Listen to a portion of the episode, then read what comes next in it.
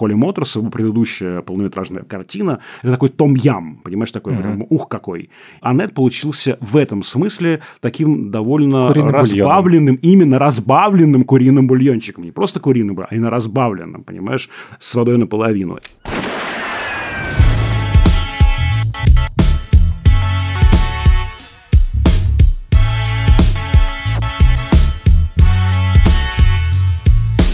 Всем привет! Это подкаст Кинопоиска крупным планом. Меня зовут Даулет Джинайдаров, я редактор видео и подкастов Кинопоиска. А я Всеволод Коршунов, киновед и куратор курса «Практическая кинокритика» в Московской школе кино. В нашем подкасте мы обсуждаем новинки проката, иногда вспоминаем классические фильмы и время от времени говорим про актуальные новости и в финале иногда советуем какие-то фильмы, которые стоит посмотреть.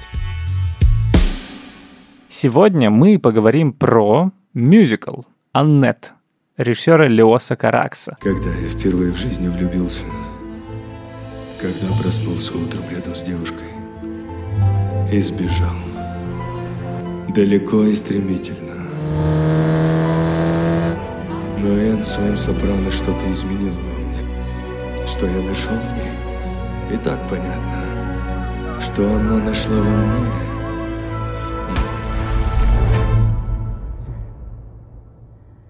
вот это загадка. Раз, два, три, четыре. В главных ролях снимаются Адам Драйвер и Марион Котияр. На фоне звучит музыка группы Sparks. И это настоящая рок-опера. Мне кажется, что-то вроде «Иисус Христос суперзвезда» или «Стена». И сначала, на самом деле, вся эта история была даже задумана как такой концептуальный рок-альбом. Сюжет посвящен отношениям драматическим, романтическим отношениям стендап-комика и оперной певицы. И вообще, когда я прочитал синопсис и все вводные, то они готовили как будто бы неизбежно к чему-то вроде «Ла-Ла Ленда». Такой вот мюзикл на современном материале с привязчивыми мелодиями, с яркими танцевальными номерами, с хитрой хореографией камеры. Тут это, в общем, как будто бы тоже есть, но все это преломилось фигурой автора фильма, режиссера Леоса Каракса, такого французского артхаусного супер э, любимого синефилами и критиками, и почти неизвестного как будто бы широкой публике режиссера. Это его первый англоязычный фильм, и всего у него как-то не очень много, на самом деле, картин. То есть это первая за 9 лет его картина. До этого он э, снимал еще в 90-х. Ну, в общем, короче, такой выдает раз в десятилетие в последнее время фильмы. Да, у него буквально шесть с половиной картин. За половину, я считаю, короткометражку в альманахе «Токио». А так, да, у него фактически их вот с Аннет вместе всего шесть штук. И в фильме «Аннет» от мюзикла осталась только форма, на самом деле, но нет ничего, что обычно ассоциируется с этим жанром. Это очень мрачное, довольно депрессивное, и несмотря на некоторые условности, суперреалистическая драма об абьюзивных отношениях, о вине, о родительстве. Мне даже жалко тех людей, которые придут, ничего не зная о Караксе, об этом фильме, и такие, о, схожу-ка на мюзикл с Адамом Драйвером и Марион Котьер. Очень люблю этих актеров, наверное, будет что-то легкое, как раз для первого свидания. Но нет, это фильм не для первого свидания, это фильм для последнего свидания. Это очень страшно, да, звучит. Но нет, я не думаю, что люди должны прям расходиться после этого фильма. Но это, да, это, конечно, не для первого свидания, это для того, чтобы пара, уже живущая какое-то время, просто поговорила, обсудила какие-то вещи. Фильм про отношения и, правда, про непростые вещи. Ну да, и сегодня, собственно, мы, думаю, обсудим и деконструкцию жанра, и автобиографическое содержание фильма, потому что здесь все критики усмотрели, что режиссер Каракс снял фильм о себе как это делают часто авторы. Ну, ты немного, собственно, расскажешь. Да, да. Как с этим связана как раз моя главная ярость в угу. отношении этого фильма. Да, ну и, собственно, ты расскажешь про новую-новую волну французскую, вот 80-х, э, Бенекс, да. Э, Каракс, Бессон да. и разные пути, которыми они пошли. И вот. необарокко. Ну да. Но, слушай, я, если честно, немного, ну, не ошарашен этим фильмом, просто даже зная, что это необычное кино, что оно получило приз э, за режиссуру на Канском кинофестивале. Я, если честно, слегка удивился тому, что я увидел на экране, потому что кажется, что та степень режиссерской свободы, которую позволяет себе Каракс, она прям высокая. Ну, то есть во-первых, тут постоянно поют. Ну, то есть он такой, окей, я снимаю мюзикл, давайте они будут петь все время. Во время постельной сцены, во время того, как э, Марион Котияр ходит по квартире и э, сидит на унитазе, во время того, как э, они просто общаются. Вот. Во-вторых, здесь есть какое-то количество прямо мрачных моментов, которые решены суперреалистично. И на контрасте с этим у нас есть что-то вроде таких эпизодов, которые сняты в максимально условной манере, в максимально условных декорациях. И у нас есть одна из героинь, которая буквально деревянная кукла, это дочка Катьяр и Адама Драйвера. Как ты оцениваешь вот этот вот подход к жанр мюзикла. Слушай, я начну с одной истории, может быть, не э, вполне сюда подходящей на первый взгляд, но я прям вот когда пыхтел при просмотре, потом э, много думал про эту картину после просмотра, я вспомнил одну историю. Извините, она совершенно кажется в топом, но на самом деле она очень точно описывает мое состояние. Я однажды, уже давно, пошел в Дом кино на картину Никиты Сергеевича Михалкова, значит, «Утомленный солнцем 2». Причем, понятное дело, что я был настроен против, уже были страшные разгромные рецензии, я, э, значит, шел, ну, как бы для галочки, ну, надо ознакомиться, что это такое. Но я пришел в Дом кино, а я еще не люблю Дом кино, такой душный зал. Ну, в общем, все было против фильма, mm-hmm. все.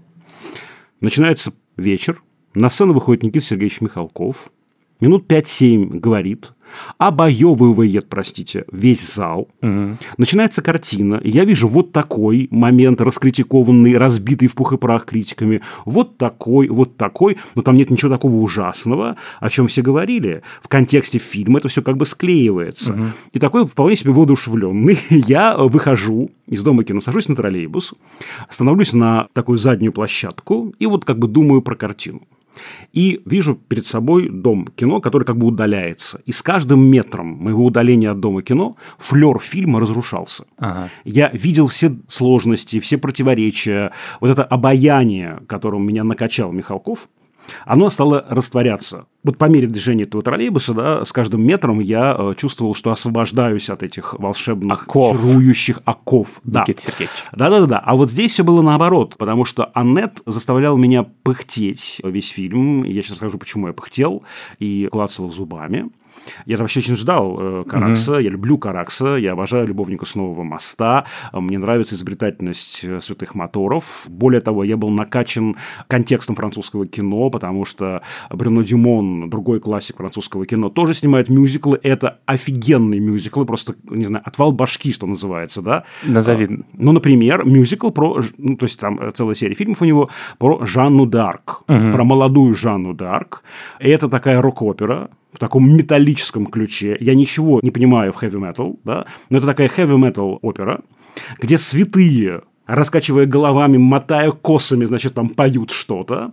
А это все в какой-то пустыне происходит. Это так невероятно и так захватывающе, так затягивающе, что думаю, боже мой, Каракс и Дюмон сошли с ума и стали делать мюзиклы или рок-оперы. Я это хочу увидеть. Да, ну, короче, учитесь, Никита Сергеевич. Возможно, вам стоит взяться за мюзикл. Тогда а, все будет хорошо. Да, возможно. А возможно и нет. А, возможно, нужно учиться всем у Никиты Сергеевича вот этому обоевыванию аудитории угу. невероятному. Короче, я пыхтел, кряхтел, клацал зубами, а потом, при размышлении о фильме, что-то почитал о нем и думаю, какой же ты хитрюга, Каракс, какой же ты все-таки вот хулиган. Хулиган, тяжелый фильм начал концептуализироваться, он начал складываться, но не во время просмотра, а потом. Угу. И ты понимаешь, зачем здесь деревянная кукла, например, да, потому что кукла – это образ ребенка несвободного, зависимого от родителей. Каждый решает свою задачу, свою проблему с помощью этой Анет. Для матери это месть отцу, потому что способности матери великой оперной певицы переходят девочке, она таким образом мучает папеньку, из-за которого погибает мама. А отец пытается заработать на этом даре, и девочка в финале, уже, кстати, не деревянная, а настоящая, говорит, что вы меня оба использовали. Я кукла в ваших руках в самом буквальном смысле. Хэштег Фри Бритни. And that's all I wanted to say to you, and thank you so much for letting me speak to you today. Там все складывается. Плюс ко всему, ну вот как ты можешь покуситься на действительно личную историю? Да? История в целом придумана не Караксом, да, а вот группой Sparks. Э, братьями Мэйл. Да, братьями Мэйл. И действительно, это не должно было быть фильмом, это должно было быть альбомом, просто который прислали после Канского кинофестиваля Sparks Караксу, после как раз Холли Motors, когда они увидели, а и уже сам Каракс зацепился за эту историю. А история, правда, очень личная, потому что все фильмы Каракса так или иначе связаны с его любимыми женщинами. Да? Э, в его всех картинах это обыгрывается. Сейчас мы еще, я думаю, чуть позже про это поговорим. Холли Моторс были посвящены Катерине Голубевой, его последней жене, которая при загадочных обстоятельствах погибла, очень странных обстоятельствах. Ее нашли на станции метро, и непонятно, это вообще было самоубийство или несчастный случай, что это произошло, не очень ясно. А этот фильм посвящен их дочери, которая появляется в кадре. Может, там 14 Да, в самом начале. Да, да, да. Вот. И, собственно, понятно, что ну, сложно грязными сапогами кинокритика проходиться по структуре, смыслам, каким-то элементам этого фильма, потому что он как бы кровью написан. И понятно, что это во многом признание в любви жене, это попытка разобраться в отношениях отца и дочери, которая осталась у него на руках. И это, правда, очень такая живая, настоящая, правда, кровью написанная, как будто бы история. Но это не отменяет того, что на просмотре этого контакта с фильмом лично у меня не происходит. Угу. То есть контакт с фильмом происходит потом, когда ты осмысляешь все эти элементы. Вот ты говоришь, что суперреалистичная драма. С да. одной стороны, да. А с другой стороны, также остается перед нами условность мюзикла. И вот, на мой взгляд, здесь самая главная такая фишка фильма, не скажу проблема, фишка. Я просто ее, видимо, на конца не понимаю, не принимаю, не чувствую. Это странное совмещение условности мюзикла, она все равно есть, когда люди лежат на кровати и занимаются сексом и при этом поют. Такое не часто происходит в жизни, хотя, знаешь, разное случается, и мы никого не осуждаем и даже поддерживаем во всем. Мы во всем поддерживаем, но это выглядит странно, понимаешь, да, как да, немножко да. нелепо. И вот это ощущение неловкости постоянно э, было со мной во время фильма, понимаешь? То есть, с одной стороны, вот это вот э, такая помпезная декоративность, там есть и прямо оперные декорированные декорации, которые потом раз превращаются в живой лес. Героиня Котияр отходит э, в самый конец сцены, поднимается пожарный занавес, и она выходит прямо в лес. Да? Это интересно, кстати, да, вот такое сочленение двух этих мер условностей. Дальше потом, кстати, оно нигде не работает. А, например, встреча их, когда персонаж драйвера приезжает к ней после спектакля, она вот прям так построена, ну, видно, что по мизансцене, что это просто так, гигантский павильон. Это не улица да, Лос-Анджелеса, это просто гигантский павильон. И вот это вот как будто бы не до конца сшитое для меня, такая ткань фильма. Меня тоже, в общем, выбивало и в начале, в самом искусственность и странное сочленение двух регистров, оно дискомфортно. Но как бы кто сказал, что дискомфорт не заложен в ткани фильма? Мне кажется, это специально как раз сделано, чтобы ты каждый момент времени такой не расслаблялся, чтобы ты всегда чувствовал подвох. И как раз вот эта вот история про то, что у нас разные стили сочетаются в одном фильме, она же и про то, что у нас две как бы истории внутренние друг с другом бьются, вот эта вот красивая история любви, и внезапно эти вставки новостные, то, что мы узнали, что знаменитая звездная пара ждет ребенка, скоро они его покажут всему миру, и там фоточки такие из э, как голливудских таблоидов. А с другой стороны, у нас есть то, что на самом деле, как бы вот эта вот разница между конфеточным миром, искусственным мюзикла и тем, что происходит на самом деле в отношениях внутри, про что окружающие не подозревают, оно здесь решено очень здорово, потому что это не такой резкий контраст между тем, что вот сначала у нас все весело ярко, а потом хоп, внезапно у нас все там тяжело депрессивно, и люди перестают петь. А здесь у нас как раз это внутри все вплетено, то есть уже в том, как они поют, есть такая несочетаемость. И это сразу у тебя рождает такое ощущение, что ну здесь что-то не так. Отношения — это всегда сложнее, чем просто какие-то образы, которые мы рождаем в своей голове. И, собственно, как бы Каракс же отлично работает на вот этой вот идее, что это просто кино. У нас есть пролог, собственно, и эпилог. Пролог, в котором Карак сидит в студии звукозаписи, подзывает свою дочку Настю, собственно, дочку свою и Кати Голубевой, говорит э, ей, вот, ну что, Настя, мы готовы, да, и там начинается, собственно, музыка. Ну, то есть там распеваются братья Спаркс, дальше у нас, э, собственно, начинается эта песня, супер привязчивая, невероятно. Нет, нет, нет, нет, давай это попозже. Давай это попозже. Нет, нет, сейчас нет. Не Сейчас эта мы вклю- песня? Да, да, сейчас. А, что-то там Брагит so may, да, So May We Start. Вот это, Это вот. привязчивая песня? Да, да, да, это привязчиво. Нет. Ну, то есть, и вначале, подожди. Other so Нет, я хочу, чтобы мы сейчас включили вот этот вот э, пролог, песню, вот. И, Лера, собственно, включите, пожалуйста, до улета пролог.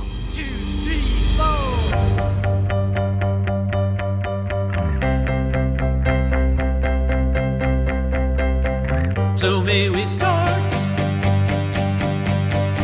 So may we start. It's time to start. High time to start. Вот, и они выходят из э, этой записи, присоединяется Адам Драйвер, Марион Котияр, дальше их провожают, и хоп, начинается кино. А дальше вот в эпилоге, который на титрах, не пропустите их, пожалуйста, не уходите с титров, иначе к вам придет э, ночью Всеволод Коршунов и укусит за потому что, короче, так вот плохим зрителям... Я э, не кусаю за за титры. За титры я прихожу в образе Фредди Крюгера и устраиваю ого-го. Да, и, и заставляет досматривать титры всех фильмов, которые вы не досмотрели. Никогда не спите, дети. нам, собственно, заявляют, то, что да, это просто кино.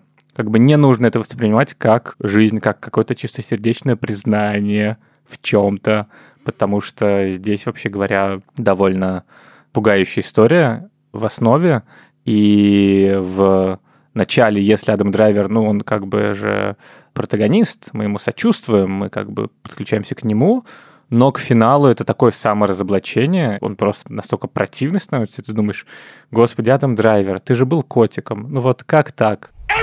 I wake up and I hope you're dead. И в такую вот э, мразь вырос. Да, но, кстати, в этом много плюсов фильма, потому что у драйвера прекрасная палитра, здесь очень большой диапазон актерский, ему есть что поделать здесь, есть что играть, и правда, он и влюбленный, и злой на публику, и заигрывающий с публикой. Там очень, э, мне кажется, ну, здорово сделан конфликт. Она очень успешная певица, а он стендап-комик, который теряет популярность, и это вот его эго, как кислота, просто ну, вот разрушает эти отношения, его самого и эти отношения. Это как раз э, вот на уровне актерской работы, это очень, мне кажется, хорошо. Короче, я к чему подхожу-то, что фильм концептуализируется потом при просмотре, когда ты вот внутри, ты видишь, что он состоит из довольно обыденных, если не сказать банальных вещей.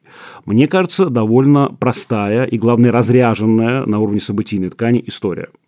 Извините, завязка здесь происходит примерно на 50-й, если не позже, минуте экранного действия.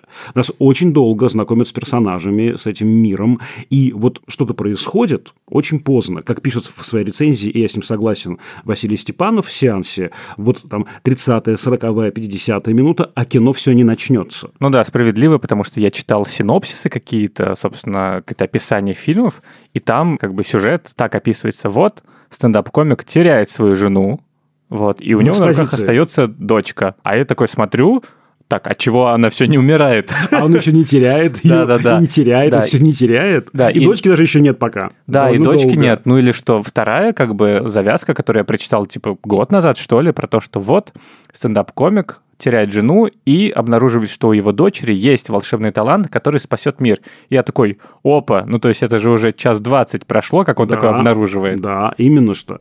Вот, и, и это, конечно, большой вопрос. Меня очень смутил, я опять же еще раз скажу, я небольшой специалист в рок-операх и в мюзиклах, но это вот We love each other, we love each other so much, we love each other so much. Там раза четыре или пять это пропивается.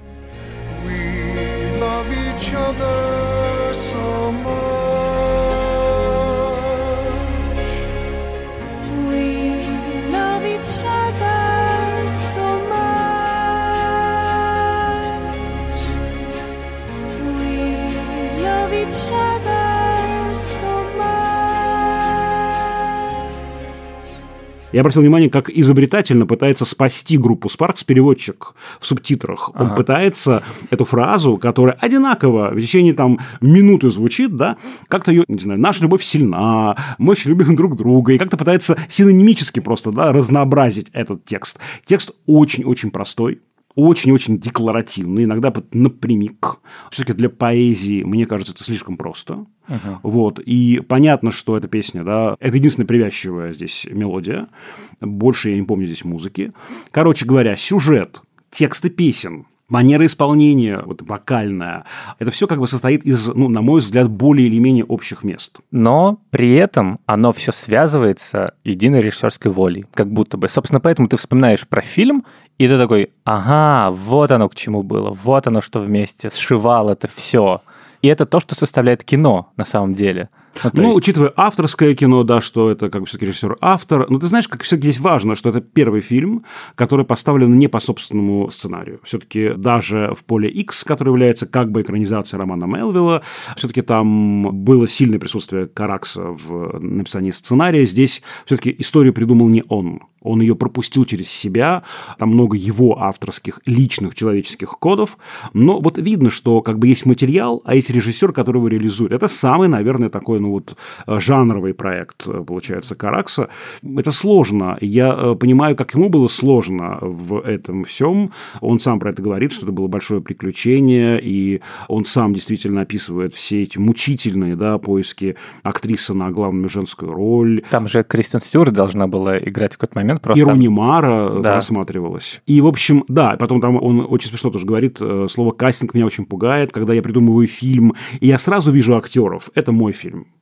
Вот я понимаю, там, Дани Лаван, Жюльет Бинош, все, хопа, любовники с нового моста, я их вижу, все, они прекрасны. Когда я вижу просто персонажей, и еще нет живых из плоти и крови актеров, это мука. И вот они в самом-самом конце же снимали реальную эту вот Аннет, реальную девочку, долго-долго ее искали, и Каракс такой говорит, господи, судьба всего этого огромного проекта в руках этой маленькой девочки. И это правда так. И мне кажется, здесь, конечно, Каракс поставил себе очень сложную задачу, как для режиссера-автора, который делает действительно такое неконвенциональное кино с актерами мировыми звездами, и опять же положив туда личную историю. И вот это вот такая, опять же, вот я уже повторяюсь, но это вот такая хитрость, э, скорее неосознанная. Вы не будете меня ругать, вы не сможете топтать мой фильм, потому что вы знаете, какая история лежит в его основе, да, какая история моя личная лежит в его основе. Это меня злит. Но, с другой стороны, как бы, а из чего еще состоит кино, как не из боли и внутреннего опыта людей? Из формы, из блестящей формы. Кстати, по этому поводу я тоже еще хотел договорить. Каракс – это же ну, гений изобретательности, это гений формы. У него столько фантазии, у него столько всего там всегда в фильмах происходит. И вот здесь как раз эти разряженные вещи, скажем так, да, не концентрированные, они меня смущают. Я шел, конечно, с большими ожиданиями, потому что Ну да. Каракс – это просто всегда концентрация какого-то поиска, особенно Холли Моторс, его предыдущая полнометражная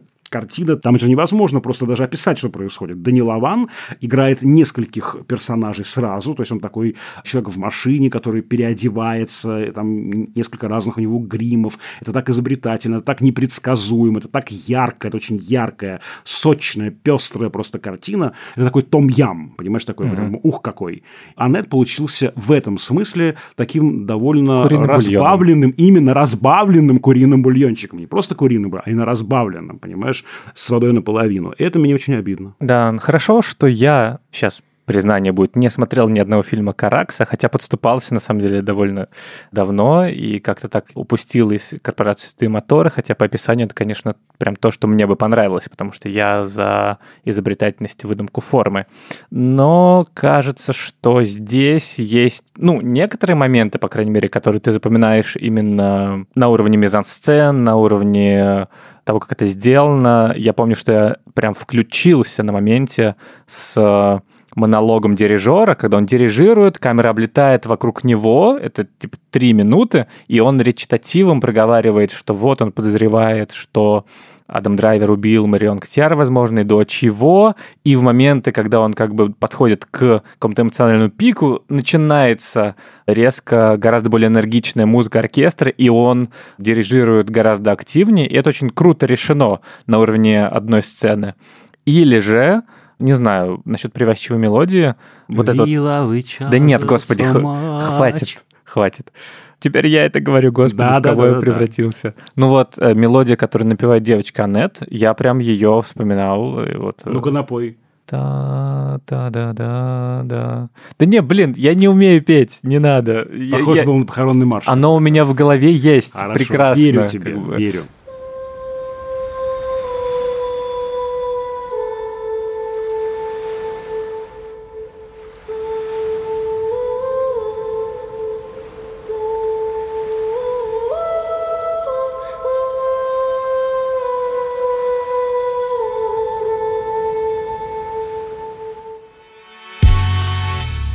И в общем и целом, я, наверное, понимаю твое раздражение, что фильм не работает без того, что ты знаешь что-то о Караксе.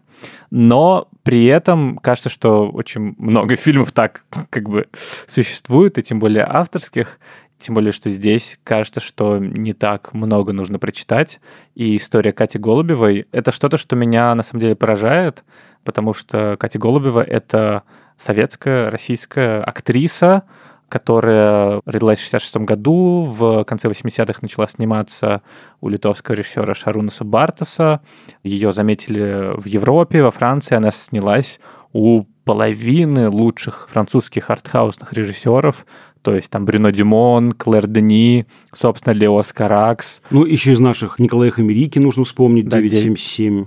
Да, ну и у Кирилла Серебренникова в сериале тоже снимался. Ну, в общем, и это удивительный пример суперзвезды на самом деле авторского кино, но которая абсолютно неизвестна в России, ну, широкой публике. То есть она явно культовая фигура в кругу синефилов. И в западном мире даже в большей степени, да, наверное. Да, и как раз ее история, она во многом показательная для кино 80-х, 90-х, этого переходного периода, и того, как может сильно судьба забросить человека в этот э, момент истории. Ну, в общем, то, что я прочитал про то, как она постоянно играла какой-то внутренний надлом, вот это вот психологический дискомфорт, э, неуютность от столкновения с внешним миром. То есть в ней была какая-то заложенная внешняя драма, что удивительно, при том, что все говорили про нее, что она ангельской внешности. То есть это- Да. она невероятно красивая. И их отношения с Караксом, я немного знаю про это, но, судя по всему, там довольно все было непросто. То есть, с одной стороны, да, она его муза, с другой стороны, там какие-то депрессивные отношения. Да, и в этом смысле тоже возникает вопрос. Хорошо, если ну, у нас в большей или меньшей степени Аннет совпадает, значит, с Настей, сама Н, как бы это Катя Голубева, то сразу возникает вопрос, действительно, неужели так все было плохо э, в этих отношениях со стороны Каракса? Потому что понятно, что ну, эта роль вот в этом треугольнике, таком условном, да, персонажном, роль Адама Драйвера как бы накладывается на роль Каракса в реальности. И здесь, конечно, очень бы не хотелось думать о том, что там такие вещи происходили жуткие. И в этом, конечно, еще много смелости. Он же понимает, что об этом будут думать и об этом будут говорить. Конечно же, в этом смысле в смелости ему не отказать. Ну, это действительно супер смелый ход. И кажется, я, ну, прочитал один отзыв на Анет как раз после того, как был пресс-показ, что вот, отвратительно. Ну, то есть, что как бы Анет — это пьяная исповедь абьюзера, который признается в черти знает чем. Мне скорее это не близко, потому что, ну, как бы это все равно кино, тут сгущаются краски. И, возможно, это как раз то, как ощущает себя Каракс. Ну, то есть это такая манифестация его внутренних переживаний, то, как он сейчас это вспоминает, и то, какое значение для него это имеет. Потому что вот этот образ мертвой жены, которая является к нему вся в морских водорослях, бледная, и говорит, я буду с тобой. Не вот тот образ прекрасной юной девушки, с которой ты познакомился, которой ты влюбился, из которой вы пели «We love each other so much», а именно вот я, та женщина, в смерти которой ты повинен. И это же такая точная как будто бы метафора, что мы даже хотим вспоминать какие-то светлые вещи о прошлых отношениях, особенно в которых мы выглядели плохо, но все равно это чувство вины, оно всегда будет с тобой. Ты все равно будешь думать о каких-то своих прошлых любовях, в которых ты напортачил, и о которых спустя время ты понимаешь, что ты был неправ. Ты все равно не избавишься от этого. Да, ничего уже не исправить. Да, это все в прошлом. Ты знаешь, я думаю, что, конечно, это разрушительная сила какая-то в Караксе есть, потому что все его сценарии строятся, в общем-то, по одной модели. Вот есть такой мужчина, молодой человек, мужчина, что Данил Аван, что Гийом Депардье, что Адам Драйвер, который влюбляется в девушку, и он понимает, что эти отношения, ну, как-то выше него, он как бы недостоин, что ли, их, он э, пытается дотянуться до этого, он сам как бы эту постулирует пропасть между ним и его возлюбленной. И вот понимая эту пропасть, осознавая эту пропасть, он разрушает и себя, оттаптывается на этих отношениях. В общем, почти похожая модель вот э, есть везде в этих картинах. И, наверное, да, это такая деструктивная часть самого Каракса, и, в общем, он пытается как-то ее, видимо, из себя выписать да, в фильмах, конечно. Но все его фильмы действительно про, в каком-то смысле, него самого. Недаром же у него э, знаменитый Данила Аван становится его альтер-эго. Он случайно встречает артиста своего ровесника, и вот как у Франсуа Трюфо альтер-эго – это Жан-Пьер Лео, Данил Аван становится альтер-эго самого Каракса. Он становится главным героем этой трилогии об Алексе. Парень встречает девушку, дурная кровь и любовники с нового моста. Он Алекс тоже не случайно, потому что Лео Каракс же это псевдоним, и Алекс Кристоф э, Дюпон, он, собственно, берет два имени своих любимых, Алекс и Оскар, а Оскар еще ассоциируется с кинематографом, и делает из них анаграмму такую, Леос Каракс. Или Лео Каракс, иногда по-французски последнее «с» не читаем, поэтому он даже чаще называют Лео Каракс, а не Леос Каракс. Вот, и не случайно он Алекс, этот Данил Лаван, да, и понятно, что он отыгрывает в каком-то смысле самого Каракса, а все эти женские образы, они, например, напрямую связаны с девушками, в которых был влюблен, с которыми встречался или жил Каракс. Да? Э, значит, парень встречает девушку, это Мирей Перье. Дальше две картины с Жюльет Бинош, наверное, главная муза раннего Каракса «Дурная кровь» и «Любовники с нового моста». И вот потом уже Пола Икс и Екатерина Голубева.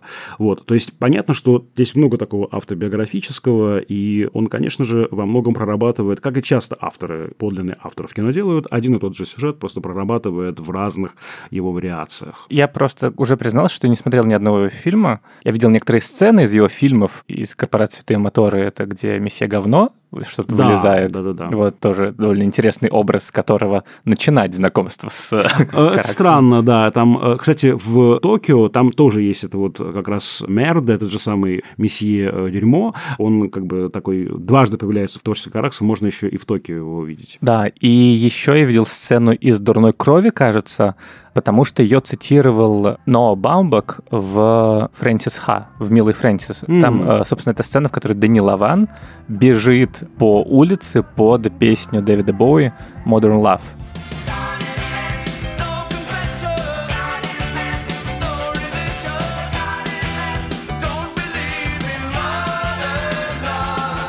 И это очень эффектно и живо, и ярко, и энергично, и такая концентрированная какая-то живая энергия, что мне, конечно, захотелось посмотреть этот фильм, но я как-то не дошел. Ну, в общем, он там все время бегает. у- Ага. это такой, он, он такой очень неистовый. Вообще Лаван, он такой интересный персонаж, наполовину актер, наполовину мим, наполовину клоун. Он такой сложный, интересный. В нем много такой живой какой-то такой хтонической энергии.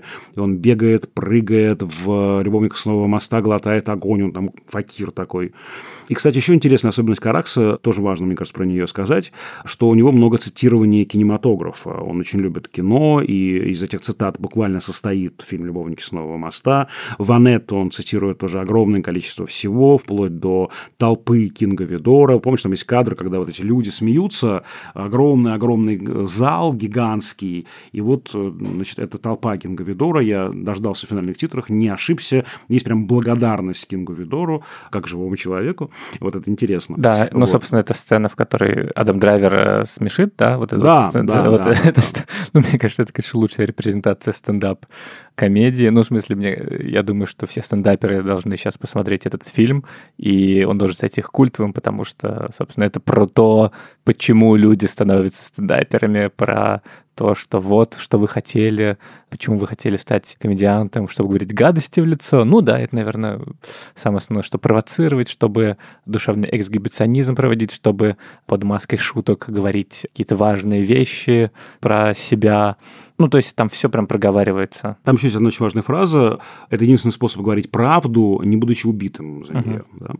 По поводу любовников, э, про этот фильм критики, которым мне понравился, он тогда в 91 году, писали, что Каракс знает фильмы лучше, чем людей. То есть он ориентируется в кино, в культуре э, лучше, чем в отношениях. И выстроить отношения характер ему сложнее, чем вот такой пазл из отсылок сложить. Я не совсем соглашусь с этим, но, правда, у него много такой э, синефилии. Когда, извините, маленький спойлер, в фильме «Любовники с Нового моста» вы видите персонажей на барже, мы знаем, что баржа идет в Гавр, и баржей управляет пожилая пара, я не могу не расплакаться и растрогаться от синефильских чувств, потому что, понятно, это такой классный синефильский финал, э, скорее всего, не настоящий, ну, то есть это такая, скорее, морок и сон, но это же понятно, что баржа Аталанта э, из фильма Жана Виго, классика французского кино, а в Гавр они едут не просто так, потому что там происходит действие одного из главных фильмов поэтического реализма «Набережная туманов» Марселя Карне. Вот из таких штучек Каракс состоит весь.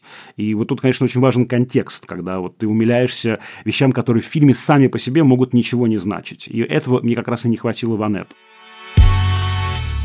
По поводу Каракса, да, откуда он взялся, в двух словах скажу, что французская новая волна, в общем, уже к концу 60-х годов схлынула, как мы знаем, и дальше наступает уже период новой встряски. В середине 70-х появляются люди, которые вслед за Аленом Рене продолжают барочную традицию в кино Франции. Барокко, непроясненность, замутненность, усложненность формы, непознаваемость мира, всякое такое. И там появляется прям вот Андре Тишине с фильмом «Барокко». Но главной фигурой, наверное, становится Бертран Блие, который делает фильм «Вальсирующие», и Депардье, Жерар Депардье называет этот фильм кирпичом в кинематографическую витрину.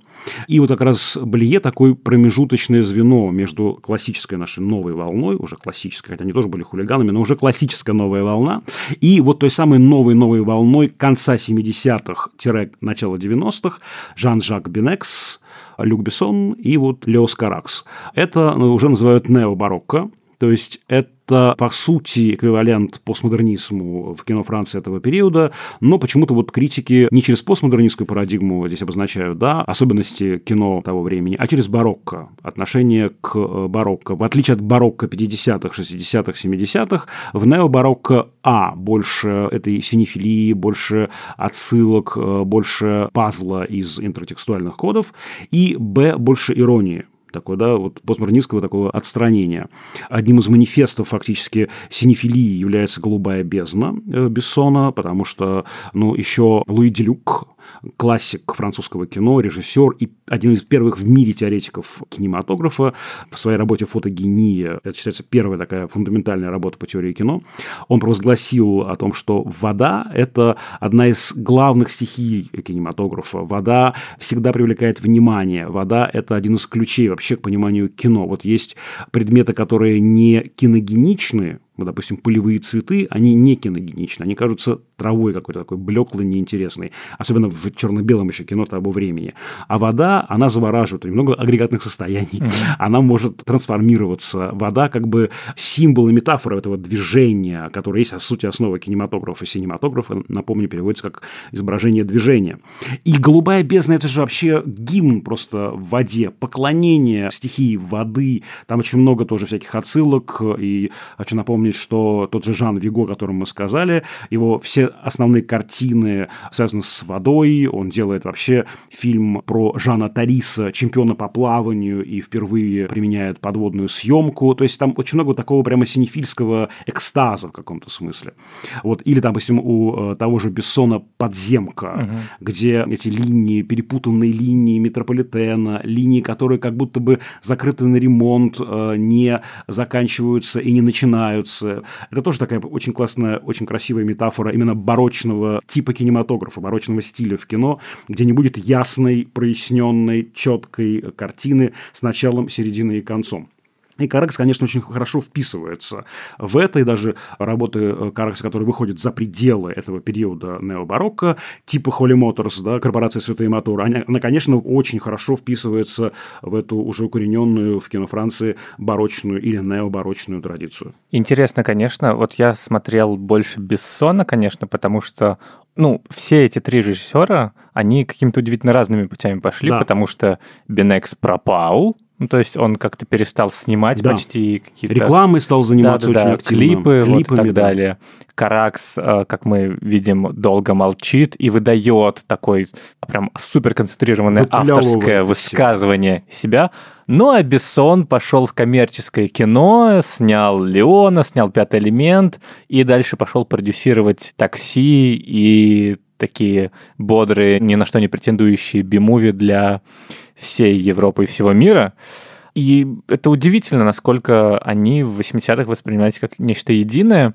Я просто смотрел подземку, и кажется, что по этому фильму и по тому, что я знаю про... Ну, ты рассказал про начало Каракса и по Бетти Блю Бенекса, это очень по форме простые истории. То есть как раз ты говоришь, что нет начала, середины и конца, а там же наоборот, как мне кажется, как Мгм. будто бы, возможно, я что-то просто не знаю, такая что-то вроде новой искренности, где супер простые отношения, супер простые истории. Человек хочет просто сыграть э, рок-концерт Ну да. в подземке, такой обычный парень, которого все как бы узнают, и мы узнаем через него про такой интересный, супер насыщенный мир подземки. Парень встречает девушку, с которой что-то как бы не так, но она такая прекрасная, и вот они просто в квартире занимаются любовью, ходят, гуляют, она в красивых платьях. Это вот Бетти Блю 37,2 градуса.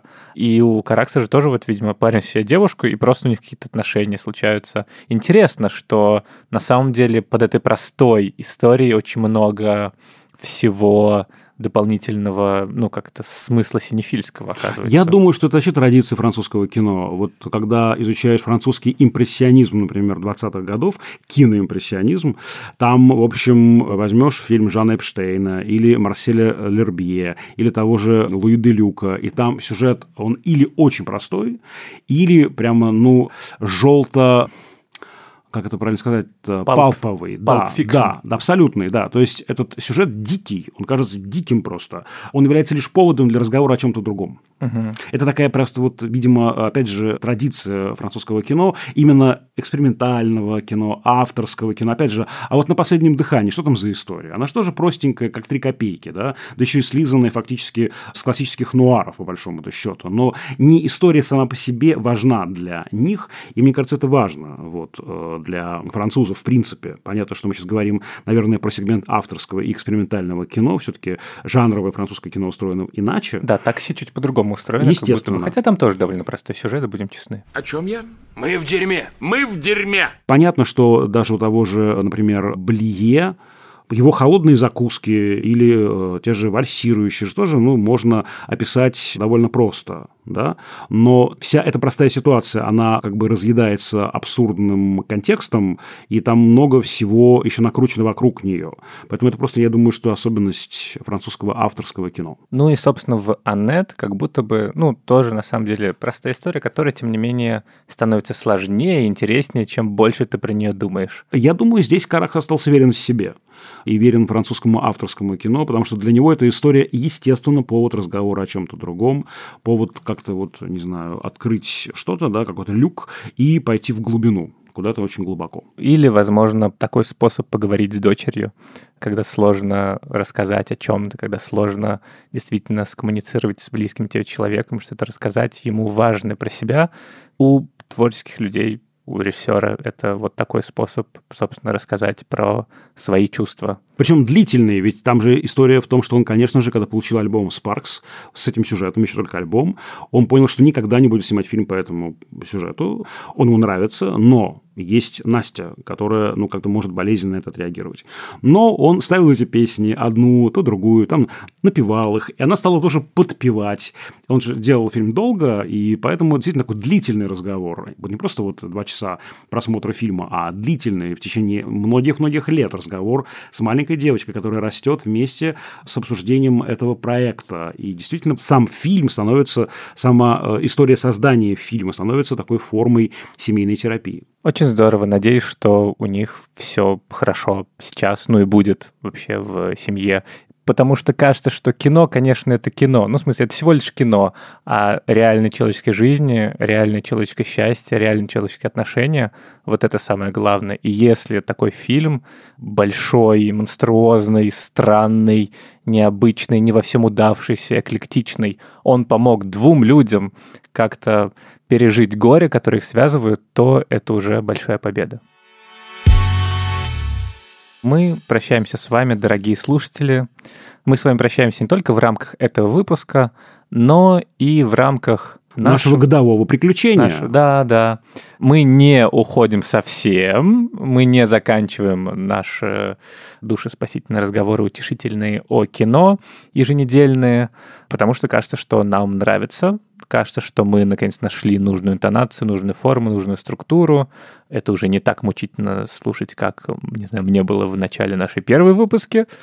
А, даже те, А мне не было мучительно. Хорошо. Ну, как бы... Я более толерантен. Да я э, же в себя слушал, смысле. я себя мне было мучительно слушать. Тебя, конечно, ты же опытный лектор. Ты же гуру киноведения. Заткнись-ка. А, В общем, мы уходим в отпуск где-то на месяц, вернемся уже в начале, середине сентября, когда будет high season, когда будет больше новинок. Вот. А сейчас мы прощаемся на некоторое время. Не скучайте, подписывайтесь на наш телеграм-канал, который называется «Общим планом». Мы оставим ссылку в описании. Там есть всякие милые экстрас, бонусные материалы, статьи, видео, которые как-то помогают разобраться лучше в темах выпусков.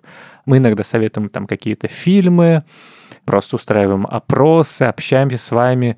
Еще мы там выкладываем не вошедшие эпизоды в основные выпуски. Ну, то есть, например, там есть уже небольшой фрагмент выпуска про «Властелин колец», в котором Галина Юзефович рассказывает, за что она не любит уши у эльфов в экранизации. И думаю, что мы там, чтобы вы не скучали без нас, по понедельникам будем выкладывать тоже некоторые материалы, которые у нас хранились долго, в том числе связанные с тем, что нашему подкасту 18 августа исполняется ровно год. Да, и мы, конечно же, призываем вас писать нам поздравления, а также ставить сердечки в Яндекс Музыке, отзывы оставлять в Apple Podcasts. Также напомню, что мы есть на разных платформах и на Кастбоксе, и на Google Podcasts. Мы очень ждем обратную связь. Да, вы можете ставить сердечки в Яндекс Музыке. Таким образом, вы подпишетесь на наш подкаст, и вам будут присылаться пуш-уведомления о новых выпусках. Ну, то есть некоторое время не будут, но потом вы уж не пропустите, когда мы ворвемся обратно в мир подкастинга и просто взорвем все современное российское киноведение своим обсуждением. Или нет. И вы можете в Apple Podcast ставить 5 звездочек и писать отзывы. Это поможет продвижению подкаста. Делитесь им в соцсетях, рассказывайте о нем. 18 августа, мне кажется, самый лучший для этого момент. Почему? Ну, в смысле, вот год подкасту, А. слушаю его уже три дня, до сих пор не надоело. Пока что у нас просто нет новых выпусков, и наш рост, он как-то замедлится, но вы можете нам помочь тем, что выложите у себя, не знаю, в сторис, в Фейсбуке, ВКонтакте, в Одноклассниках. Любимый выпуск, например, Да, за этот год. да, или в ТикТоке. Как можно в ТикТоке выложить? Ну, Там- рассказать о, о нем. Кстати, у меня есть ТикТок, дорогие друзья, подписывайтесь э, на него. Там даже я до лета засветил в одном из э, видео. А, то есть мы уже личные аккаунты, значит, сейчас рекламируем, да? Я продаю гараж. Обращайтесь, пишите мне. Окей. Да. Ну, в общем, да, э, если вы... А почем гараж ты продаешь? Я... Да нет у меня гаража. Я шучу. Я, я больше шутка. Это винзавод тоже продаю, да. Если вы выложите наш подкаст, поделитесь им, то спасибо вам большое.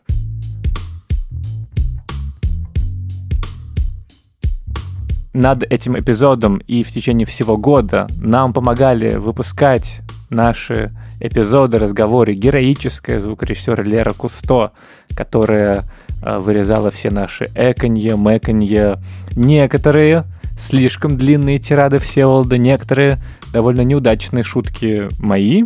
Вот, спасибо, Лера. И не менее героическая продюсер Женя Молодцова, который держит нас этот год в ежовых рукавицах. Спасибо большое, Лера и Женя. Хорошо вам провести конец лета и начало осени, встретить новый учебный год с прекрасными новыми силами. Расстаемся с вами, но ненадолго. Пока! Всего доброго.